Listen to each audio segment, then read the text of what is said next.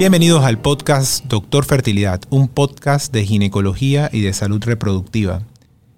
El día de hoy cuento con una invitada de lujo, una invitada que conozco desde hace muchos años como profesional y como amiga, y nos visita desde tierras regiomontanas. Desde Monterrey, México, les presento a la doctora Achanti Aguilar. Achanti, háblanos un poquito de ti para que te conozcan en el podcast. Muchas gracias, Jorge, por la invitación. Gran, gran amigo, gran. Estudiamos juntos biología de la reproducción en México. Bueno, pues yo soy la doctora Ashanti Aguilar, soy coordinadora del programa de preservación de fertilidad en el IEH en Monterrey. Eh, me gradué como ginecóloga y obstetra por el Tecnológico de Monterrey y posteriormente hice biología de la reproducción en el Centro de Fertilidad y tengo un adiestramiento en técnicas de reproducción asistida, eh, principalmente en la parte de criopreservación de tejido ovárico y en preservación de fertilidad que hice en Bruselas, Bélgica y unas maestrías en genética y en ciencias médicas y biotecnología. Me enfoco mucho en la parte de preservación de fertilidad y por eso Jorge tuvo la cordialidad de invitarme acá para hablar un poquito de este tema tan interesante. Gracias por acompañarnos nuevamente, Achanti. Eh, para mí es un honor tenerte en Panamá y tenerte en el podcast. Eh, pues como, como tú mencionas en tu preservación, este, tú eres una mujer muy preparada y muy preparada en un área que, tiene un enfoque hoy en día eh, cada vez más relevante, que es el tema de preservación. En otros episodios yo he hablado de preservación desde el aspecto y la perspectiva del paciente. el día de hoy eh, quiero tocarlo más bien desde el aspecto de la perspectiva de nosotros, de lo que nosotros estamos haciendo clínicamente y científicamente para ayudar a, estas mujeres a, a que tengan una oportunidad dentro de la preservación. Cuéntame, Ashanti, ¿qué piensas tú acerca de, la perspectiva clínica eh, actualmente, 2022? ¿Hacia dónde tú crees que va la, preservación? Desde el 2000, eh, prácticamente en 1999, que se identifica el primer, el primer ovocito que se congela, hasta ahora, el 2022, ¿hacia dónde tú crees que va la, la perspectiva de la preservación? Mira, tocaste una fibra muy sensible cuando comentaste algo de una mujer muy preparada. Sí, eh, la parte que nos ha dejado actualmente a la sociedad, como ha ido cambiando en el transcurso del tiempo, ha hecho que las mujeres estemos postergando la maternidad. Yo de hecho no soy mamá, eh, pero tengo óvulos congelados. Entonces te puedo platicar desde la parte clínica hasta la parte personal, ¿no? O sea, ¿qué, ¿qué, te puedo decir que yo vivo? El tema aquí desde la perspectiva es cómo ha evolucionado. Que ha evolucionado que antes solamente se, se pensaba en una vitrificación de ovocitos para hacer algún tratamiento de reproducción asistida y ahora con la nueva boom de preservación de fertilidad, donde realmente se ve que la, la vitrificación y desvitrificación de los ovocitos tiene una buena calidad de sobreviva, se puede utilizar tanto en pacientes con cáncer y en pacientes como nosotros que, deseamos postergar la maternidad, porque precisamente nos preparamos cada vez más, estamos esperando al príncipe azul, que a veces se tarda un poco más en llegar. también no es el momento para tener hijos económica, social, emocionalmente no estamos preparadas y cuando llegamos a estarlo, desafortunadamente tenemos la madurez pero nuestros óvulos se nos están acabando la, la reserva ovárica. Entonces yo creo que la sociedad en ese aspecto mínimo tenemos ahorita la opción y la posibilidad de perpetuar nuestra fertilidad, que es muy importante. Sí, yo, yo te sigo eh, y sigo tu trabajo y sigo tu proyección social porque eh, en este tiempo pues nos toca no solamente preocuparnos por la parte de vamos, de tratar a nuestros pacientes clínicamente en un consultorio y tener una conversación íntima con ellos, sino también de generar un poco de proyección social y de conciencia, eh, generar esa semilla que quede en la, en la cabeza de la gente al, ver las redes y ver la información que nosotros compartimos en función de estos temas tan importantes como el tema de preservación. Y yo he visto que tú trabajas bastante ese tema en, todo México. Y México es un país de 120 millones de habitantes y resuena mucho que una mujer este, sea abanderada en, ese aspecto y, una mujer joven. Entonces, este, lo considero muy importante. De hecho, parte de lo que tú comentabas, que trabajas la parte de la preservación desde el aspecto de cáncer y que tienes una preparación eh, muy puntual dentro del aspecto de, cáncer, quizás para muchas de las personas que nos escuchan no saben que, existe una, especialidad específicamente orientada a la preservación en los pacientes de cáncer, que, que es oncofertilidad Y a pesar de que en otros países hay una normativa eh, muy robusta, eh, que, es, muy, muy clara en función de qué tipo de paciente es garante de esto, es mi sentir que en Latinoamérica nos falta mucho. ¿Qué, crees tú que nos falta a nosotros más en Latinoamérica en función de ese aspecto de oncofertilidad? Nos falta mucha información y, e información tanto para el paciente, el que, punto número uno, nos pensamos fértiles toda la vida y nadie nos dice que la fertilidad se acaba. Nadie nos dice, al menos a nosotros las mujeres, que a partir de los 35 años la calidad del óvulo no es la misma y que existen factores que pueden incrementar esa pérdida. Si fumamos, se me va a adelantar una menopausia, si tomo alcohol, hasta si tomo en exceso de café, o sea, eh, radicales libres, el, eh, quimioterapias, radioterapias, cirugías, todo eso puede tener un impacto en mi fertilidad y nadie me dice. Entonces, yo creo que de un inicio, uno como paciente es el informarme. Así como voy a hacerme un check-up ginecológico, también hacerme un check-up de fertilidad. Punto número uno. Punto número dos, también por parte de los médicos, oncólogos, me ha tocado dar muchas charlas y me dicen, bueno, está bien, Ashanti, estamos hablando de cosas de cáncer. Es que cáncer no es igual a muerte. Actualmente hay más de 7 millones de personas que están sobreviviendo al cáncer y cada vez el cáncer en mamás, por ejemplo, se ha presentado en mujeres más jóvenes. Tengo pacientes de 23 años que han tenido cáncer de mama, que les he tenido que hacer congelación de óvulos porque todavía tienen una vida fértil. O sea, no es decirle, oye, ¿sabes qué? Sí puede impactar en tu fertilidad porque son agentes gonadotóxicos, son agentes que hacen daño a los óvulos y que obviamente su fertilidad se va a agotar. Entonces, también uno como médico, muchas ocasiones dice, oye, ¿sabes qué?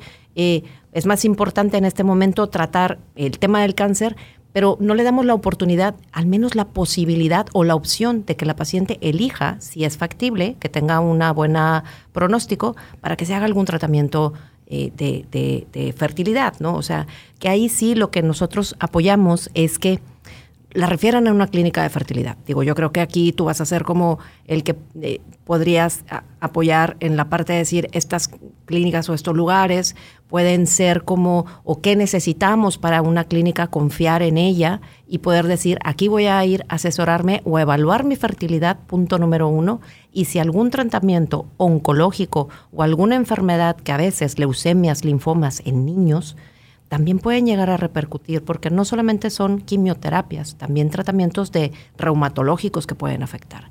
Entonces, yo creo que nos falta un poquito de información y de formación en ese tema. Es prevención al final. Sí, fíjate que yo concuerdo plenamente contigo. Eh, es un trabajo duro cuando uno trata de generar conciencia en los colegas porque un colega que tiene su experiencia clínica o tiene su abordaje clínico muy particular de su área, eh, tiende a sesgarse solamente en el manejo exclusivo de esa área. Y esa evaluación integral de la mujer, pues es una, es una semilla que ha costado que florezca. Aquí no, por lo menos este, hay un tema aquí en, en mi país que a pesar de que la vitrificación existe, a pesar de que hay campañas de vitrificación, en muchos sentidos y se ha tratado de generar cierta conciencia, por lo menos en el grupo este de los oncólogos, es mi percepción muy particular que el número de referencias que ellos nos generan es muy poca. Y no, no significa que no tienen pacientes. Y como tú bien comentas, la sobrevida de los pacientes cada vez es mejor. Tenemos más pacientes jóvenes sobrevivientes de cáncer, pero no le estás ofreciendo nada. Entonces le dice, bueno, te curaste del cáncer, pero mm, y no solamente está la parte reproductiva, está también la parte hormonal. De hecho, como tú comentas, existen otras enfermedades reumatológicas donde también tú estás utilizando medicamentos que ejercen un efecto deleterio en el ovario. Y por más que se trata de uno de enfocar en eso, siento que todavía nos falta. No estamos al nivel de una normativa como tiene eh, em, la Sociedad Europea de, de Reproducción, que tienen casi como un libro de, normas con respecto a la preservación en, los pacientes y, hablan desde la preservación social hasta la preservación en aspectos tan puntuales de tipo preventivo como es el cáncer. Y, siento que, bueno, que estando en Latinoamérica pues somos muy, muy similares, ¿no? Sí, y mira, en Alemania existe una asociación que se llama Fertility Protect, que es con K. Y ella, eh, esta asociación, cuando fui, tuve la oportunidad de estar en el, en el Congreso con ellos, en la Sociedad Internacional de Preservación de Fertilidad, todos hablábamos lo mismo. O sea, es difícil el tema de tratar de captar pacientes desde la parte del oncólogo, desde la parte de las instituciones. Ventaja de los países eh, primermundistas es que pues ellos, su seguridad social, se los paga o los apoya. Nosotros desafortunadamente estamos en otro lado, porque aquí es, digo, en México hasta quimioterapias no hay, o sea, en algunas ocasiones ni medicamentos hay. Entonces el paciente dice, costo-beneficio, tengo que dar un tratamiento de quimioterapia, costo de un tratamiento de vitrificación, bueno, es... Pero en general sí eh, se ve que esto es como comunicarlo a los pacientes. A mí me llegan muchos pacientes que yo publiqué algo y que la prima de la amiga que tiene cáncer le dijeron que eh, checara su fertilidad, ¿sabes? Y se comprende, se, hay varios estudios donde se observa eh, psicológicamente el comportamiento del paciente, del por qué en ese momento, si es el oncólogo el que no le comentó, el médico tratante que no le comentó, o si la paciente en ese momento se bloqueó. Y, y muy probablemente también sucede eso, ¿no? Te dicen, tengo cáncer, todos dicen, me voy a morir. O sea, cáncer es igual a muerte, pero nadie nos dice, es que puedes ser madre después de haber tenido cáncer. Entonces, esa apertura por medio de, redes sociales, por medio de información, a ver, Google a veces da mucha información, poca formación, pero yo creo que parte de nuestra labor como médicos en general, estamos obligados por todas las sociedades, la de oncología, la de reproducción, la de ginecología, de sí o sí establecer protocolos de manejo para estos pacientes. Tener la opción de poder preservar en caso de que sea posible. Hace un rato cuando estabas hablando de la introducción, comentaste que pues, tú te especializaste en, técnicas muy puntuales de, preservación. Eh, nosotros aquí en Panamá hemos tenido la oportunidad, y, eso es, otra charla de otro podcast, porque tiene, tiene que ver con algunos aspectos jurídicos de la, de la reproducción que nosotros carecemos aquí en este país. Eh, pero hemos tenido la oportunidad de empezar a tratar de preservar este, corteza. Tú tienes una vasta experiencia trabajando preservación de corteza ovárica. Coméntanos para las personas que no saben qué es preservar corteza y por qué es diferente el concepto de preservar la corteza ovárica versus preservar los ovocitos. Es interesante el saber que eh, pacientes con leucemia, linfomas, en pacientes pediátricos son los que también pueden llegar a tener afectación de eh, impacto a la fertilidad, ¿no? Y que también eh, se puede, a ellas no les podemos dar un tratamiento de darles una estimulación del ovario, madurar los óvulos y después vitrificarlos. ¿Por qué? Porque todavía su madurez hormonal no existe. Entonces, tenemos que tomar la corteza ovárica. Ese es un pedazo de tejido ovárico que se toma por medio de una cirugía laparoscópica que no solamente le va a restablecer la función hormonal, sino también la probabilidad reproductiva, o sea, no solamente la función de que la paciente no llegue a una menopausia, sino también la posibilidad de embarazarse. Y mira que esto lo hablé con un oncólogo cuando estábamos hablando, estábamos teniendo unas sesiones de, cáncer de, de, cervix, de cáncer de ovario y todo. Y me dice, bueno, estábamos hablando específicamente de cáncer cervicouterino. Y me dice, Ashanti, la radiación la va a dejar sin hijos. Le dije, sí, pero si tomamos un poco de corteza de tejido ovárico que esté sano, la paciente no va a perder funcionabilidad eh, hormonal, funcionabilidad de vida, porque no todo es reproducción. También las mujeres seguimos teniendo una función hormonal que también nos da vida.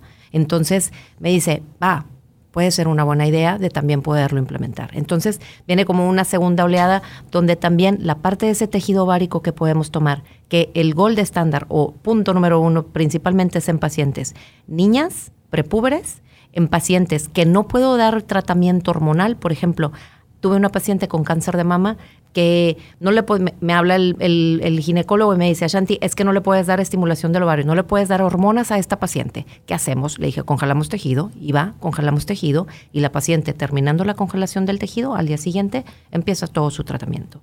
La congelación de tejido, ventaja es que se puede tomar en un día y la paciente se puede dar de alta en ese momento, porque es una microcirugía. Desafortunadamente, pues requiere de una cirugía como tal y este, también no solamente le restablece la función hormonal, sino también la fecundidad, que, pues son dos cosas muy importantes.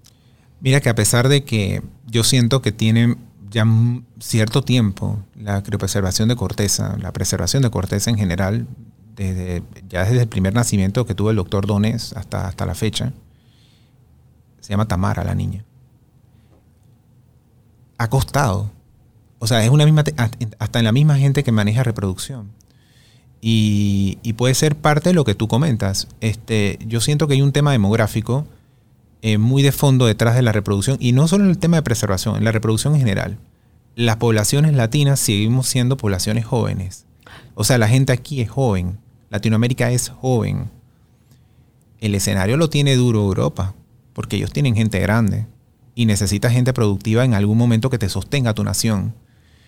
Curiosamente, por ejemplo, hay, hay modelos este, donde el gobierno se ha involucrado activamente en Latinoamérica en reproducción, como Cuba. Ya su población es vieja. Extremaron al máximo las medidas de, natalidad y de control eh, prenatal, de anticoncepción, y ahora tienen un problema y el mismo gobierno y el Ministerio de Salud está metido directamente en los programas de reproducción. Quizás esa va a ser la única forma en la que algún, momento, pues, como, que como que crezca esto, ¿no?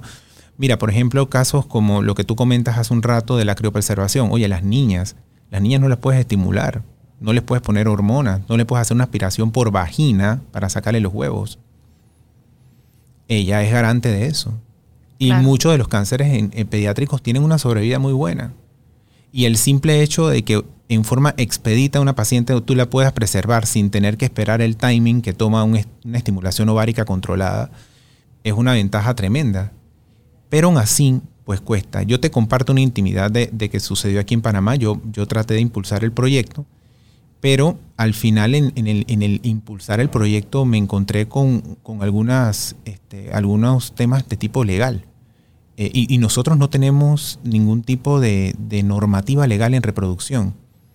Pero el tratar de explicarle a otros colegas que están metidos en áreas de preservación que no es reproductiva, como corazón, riñón, que están, que están metidos en ese tipo de, temas que están relacionados con autoinjertos y trasplante, y hablarle de la parte reproductiva tenía un gran signo de interrogación en la cabeza. Y son médicos. Ya. Me, pasó yo regresé en el 2012 a México y venía con toda la ilusión de decir, sí, voy a congelar todo el tejido ovárico de México, pero no fue así. Entonces, eh, sí, eh, fuimos a varias sociedades, a varios lugares, a, a, sociedades oncológicas, a lugares, radio, prensa, todo, y tratamos de mínimo una vez al año hacer esta concientización sobre el tema de preservación de fertilidad. Tomamos el mes de cáncer de mama, que es cuando más estamos ahí duro, digo, en Monterrey es uno de los principales cánceres, tampoco tenemos un, apoyo legal, tampoco tenemos una norma oficial donde esté bajo eh, el decir, estos son los lineamientos que se tienen que seguir. Hay muchos aristas dentro de la parte legal. Sí hemos estado tratando de proponerla. Nosotros, la Sociedad de Medicina Reproductiva en México, en el 2019 lanzamos para el 2020 un artículo donde nos juntamos ginecólogos, oncólogos, expertos en adolescente. Eh, vemos también la parte ética de preservación, vaya, porque preservaciones es, son varias áreas, como mencionamos, no solamente lo oncológico, también estamos hablando de los transgénero, o sea, también para ellos hay una parte de preservación de fertilidad, porque eventualmente al momento de decidir tener alguna pareja homoparental, y desearse casar, pues tienen también el mismo derecho de ser padres, ¿no? Entonces, también ellos practican preservación de fertilidad que le hablamos, también pacientes en púberes, cáncer de mama, cáncer de cervix, cada una de las áreas, tomando en cuenta todos, ¿no? Salieron las guías, bueno, este año vamos a tratar de hacer como la actualización en la nueva, en, en el nuevo Congreso de la Sociedad de Reproducción, y ya ahí vamos como tratando de tocar puertas, ¿no? Y como te comenté, lo que decían en, en, Fertil Protect en Alemania, decían es que nosotros ahorita estamos, vamos con los médicos, vamos con los oncólogos, pero no nos quedamos ahí, sino también esto, esta plática que estamos teniendo tú y yo, se la estoy mandando a mi vecina en el momento que me estoy enterando que tiene cáncer de mama. O sea, y le trato de decir, oye, existe preservación, oye, sí puedes congelar óvulos, oye, puedes congelar tejido, oye, ya es una realidad, no es como Oye, ¿se podrá? No, sí se puede y está al alcance de, las personas. Ese tema del alcance es importante, tú sabes, porque hace un rato cuando veníamos camino al aeropuerto para acá, te preguntaba, oye, ¿cuánto más o menos están los costos? Y la verdad es que pues son bastante accesibles acá. Yo no siento que eso tampoco es prohibitivo, pero por alguna razón la gente percibe que es algo pues muy prohibitivo y ni siquiera se acercan a preguntar de, más o menos, oye, ¿cómo, ¿cómo es esa opción? ¿Cómo se puede hacer? Y, la verdad es que muchas de las clínicas somos sensibles con estas pacientes en particular y hasta muchas veces este, hay tratamientos hasta donados, porque uno dice, hey, ella me interesa que, que preserve, es una chica joven con un cáncer de buen pronóstico, ella le va a ir bien, y, sentimos como, aquí en Panameño tenemos una, frase muy, muy, muy, muy popular, vale cebo, vale cebo que la dejes sin nada. O sea, entonces, al final, pues como dices tú, es un tema de llegarle a la gente y llegarle a los colegas, pero es un trabajo, y te lo digo porque tengo muchos años sin verte y yo sé que tienes un trabajo eh, duro en, México al respecto, pero siento que ha costado. O sea, yo siento, yo siento todavía que no, no, no está tan sencillo. De hecho, mi segunda, mi, siguiente pregunta era con respecto a lo que de repente vino después de la preservación de onco, pero tiene más fuerza ahorita, que es la preservación social. ¿Cómo tú ves la preservación social en, en, en, Monterrey, en México? ¿Cómo, ¿Cómo se está viviendo eso de la preservación social? Al principio, te cuento acá, yo tenía quizás una paciente al año y ahorita sí es un tema que es constante. Afortunadamente, sí se está empezando a enterar más la gente sobre el tema de la edad. Al tener, yo creo que ese cambio educacional, en, yo creo que en, nuestros países, que, en México eh, la tasa productiva de edad cada vez está entre los 35, 40, 45 años y que te das cuenta que tienen un solo hijo o que no tienen hijos o que la sobrevida aumenta y la tasa de fecundidad baja. Bueno, eso es de los últimos años en México y dices, oye, qué está pasando, ¿no? Entonces, pienso que estas redes, internet, todo esto como que ha prestado un poco de atención donde la gente ya habla sobre, ¿podré congelar óvulos? Antes hablaban los oncólogos, digo, no sé si a ustedes también les pasa lo mismo, pero fertilidad en el hombre, cáncer testicular, inmediatamente tienes lleno de gente que y al día siguiente ya están dejando muestras de esperma.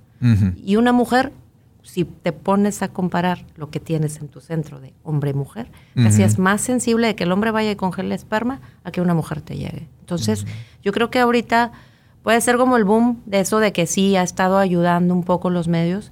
Sí se diseñó más para el oncológico, el oncológico nos falta un poquito más, pero la, la parte social yo creo que ha venido a ser un poco más consciente por el tema de, de la difusión de la información. Eso ha ayudado. Yo creo que hay varios temas ahí con la, con la parte social y, es un tema que, a mí me, gusta mucho.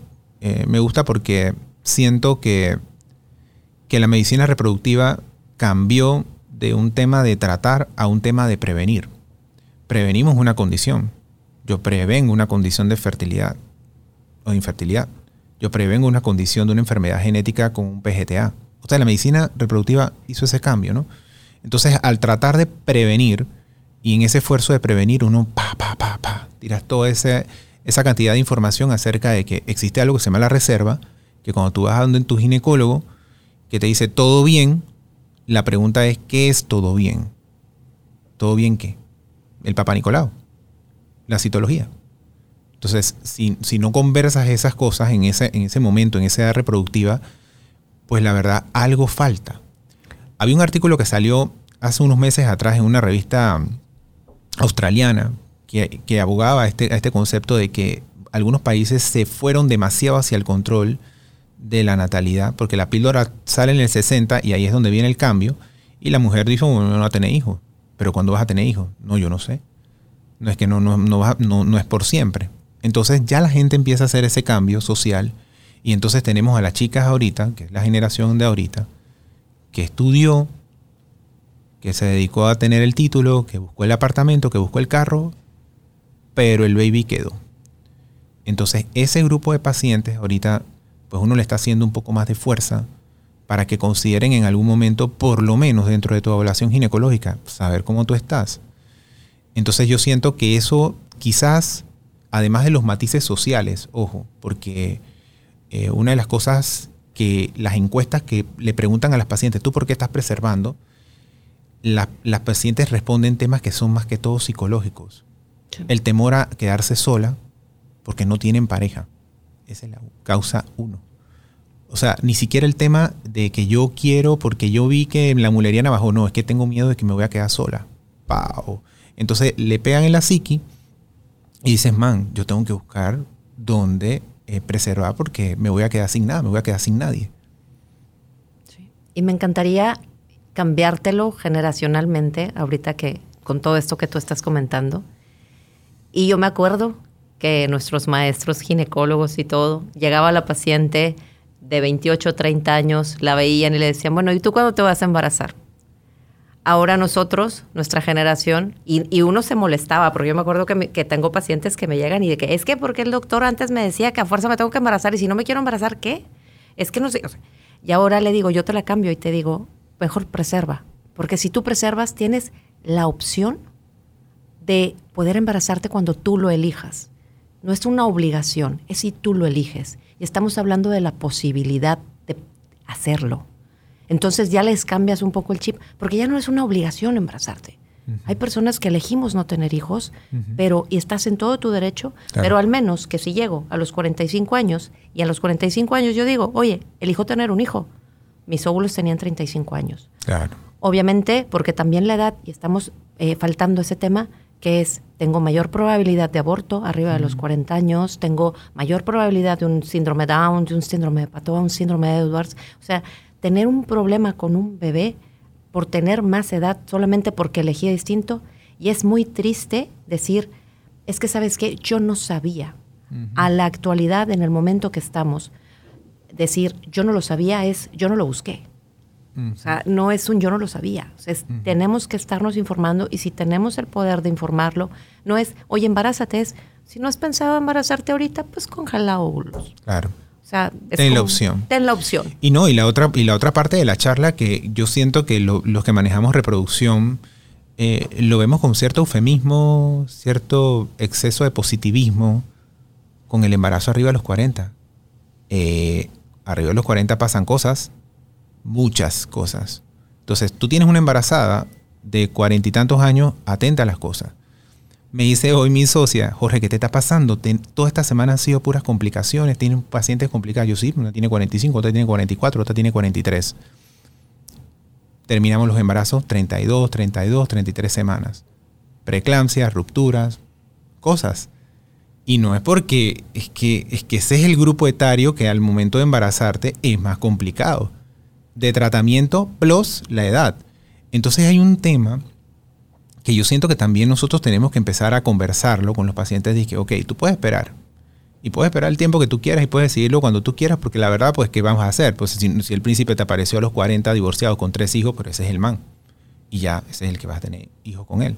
Pero tienes que saber que en ese momento tu embarazo es de riesgo. Uno. Dos. Físicamente tú eres de riesgo. La gente lo sabe, yo tengo dos hijos, Ana tiene 15 y Matías tiene 13 para 14 y yo estoy cansado. O sea, cansado. O sea, agarrar a un chiquillo que tú tienes 40 años, 45, empezar a criar ese chiquillo y ponerte a hacer tarea a los 50. Man, créelo que a los 55 estás infartado. Y tengo un poco de amigos que me dicen, dice que no, pero ¿qué le pasó a este man? Yo lo veía bien y fuerte y mira, se infartó. Claro, porque ya no somos chiquillos. Entonces la gente tiene la percepción de que el tiempo es eterno. El tiempo no es eterno. El tiempo es lo más valioso que nosotros tenemos. Yo no me canso de decirlo. Bueno, amigo, tú no eres Ricky Martin. Si fueras Ricky Martin y tuvieras el dinero de Ricky Martin y te cuidaran tres enfermeras a los hijos, mira. Y ese es el tema. La gente, es otra cosa. Ese es el tema. La gente, y la gente piensa que es la posible. Gente, la gente piensa que es posible y que es potable y que sí se puede. Pero al final tú te enfrentas a unas realidades que son, son distintas. Son distintas. Yo creo que hay que llevar a la gente a tratar de llevarlo a, más información. Y tú, tú dijiste muy, en, el, clavo con eso eh, mucha más formación y mucha más información. O sea, la gente tiene que entender ahí a qué te estás exponiendo. Porque dar la información a medias con eufemismo y todo excesivo positivismo a veces no, es bueno y, le das una perspectiva errada a los pacientes. Y, y, la verdad pues que la gente en Latinoamérica pues uno tiene la visión muy romántica de lo que es la familia y la familia ya también cambió. Y eso también tenemos que entenderlo. Eso que dices tú, o sea, yo no quiero tener, yo no quiero tener. O quiero tener yo sola. Entonces esas cosas han cambiado. Claro, la mujer amazónica, que yo les llamo así, porque es la mujer soltera, empoderada, que ella dice, yo elijo tener hijos el día de hoy y lo voy a elegir, lo voy a tener, ya está. La muestra de esperma, tenemos bancos de esperma, digo, tú, tú los conoces bien, bancos de esperma, bancos de óvulos, donde ya uno eh, piensa que está en United Colors of Benetton y dicen uno Ah, pelirrojo, sí. uno morenito y uno Así güero. o sea, mismo. Y Como un checklist. ajá, pelirrojo con ojos verdes. Eh, yo quiero pelirrojo con ojos verdes, doctor ingeniero. Una, una puso que quería que fuera zurdo. No entendí. Matemático, que cree en Dios. O sea, todo eso yo lo he visto en el checklist cuando buscan los donantes. Entonces, Sí, claro, es que uno tiene que establecer su realidad y, y yo creo que es muy importante, como bien lo mencionaste, es voy a mi chequeo ginecológico y de pasada le digo a mi ginecólogo, oye, checa cómo están los ovarios, a ver cómo, yo les digo nada más a ver cuántos folículos se ven. Bien fácil, ahorita tenemos hormona antimuleriana, te checa cómo está tu reserva ovárica, un perfil hormonal, te checa cómo está tu reserva ovárica, tu ecografía. Sin esos resultados no los interpreto yo, no los interpreta la vecina ni el internet. Voy, se los llevo a mi médico en reproducción o a un ginecólogo y le digo, no entendí, ¿me ayudas? Y me dice, ¿sabes que tu fertilidad está bien de aquí a un año, de aquí a dos años? Y así está perfecto. Digo, no sé qué opines tú. no, eh, eh, perfectamente. O sea, yo siento que es algo que, que las pacientes tienen que tener con- conciencia. A mí me llega gente, y yo lo he dicho en otros episodios, a mí me han llegado chicas de 31 años, todos los controles, todo bien, están en falla ovárica. O sea, los ovarios están tristes. ¿Te acuerdas que el doctor Pedro decía eso? Sí, claro. No, y Está aparte... triste, doctor. A mí me preguntan, oye, Shanti, ¿cómo me voy a dar cuenta que tengo un problema de fertilidad? Tan fácil. La primera pregunta que le puedo hacer a mi mamá, oye, mamá, ¿a qué, hora, ¿a qué edad te dio la menopausia? Mi mamá me contesta a los 35, pues sí, nuestras mamás tuvieron los hijos a los 20 años. Entonces, a los 35 ellas que tuvieran la menopausia, pues les daba igual, mejor, porque ya dejaban de utilizar algún método, ¿no? Pero si mi mamá me dice que le dio a los 35 y yo tengo 30, ya empieza el foco rojo, ¿no? Claro. O, oye, ¿cómo estás menstruando? Si mis ciclos menstruales me llega uno y en 60 días otro, o se me empiezan a hacer más cortos, o yo les digo, empiézate a sentir como si, eh, es que a mí no me pasaba, ¿no? Entonces, cuando empiezas en la edad de a mí no me pasaba esto antes, es porque Mm. tienes que correr con el ginecólogo para saber qué está pasando reproductivamente. O sea, o mi menstruación bajó, o mi menstruación aumentó, o se está acabando, o no estoy sintiendo que ovulo, o, o sea, cositas que, que yo creo que son como dices tú, o sea, focus donde uno se conoce y tiene que ir a preguntar. O sea, también, ta- también es de nosotros, no toda la chamba es del ginecólogo, del eh, oncólogo, de... Yo creo que la concientización es parte de nuestra eh, información o formación que tenemos que dar nosotros. Claro, Chanti. Y digo, estos espacios son para eso. Esto es un espacio creado pues para poder llegar a, los pacientes de una forma esto un poco más práctica y es lo que el esfuerzo que hemos tratado de hacer hoy en día pues como profesionales que no solamente tienes que atender bien, tienes que preocuparte por, por, por mejorarte, sino también tienes que preocuparte por proyectar. A Chanti te agradezco el habernos acompañado en este episodio y te agradezco que hayas aceptado la invitación para venir a Panamá. Este, yo espero pronto ir a Monterrey y comerme una buena carne. Muchas gracias, bienvenido a Monterrey, a la tierra del cabrito. Hasta luego todos. Hasta luego.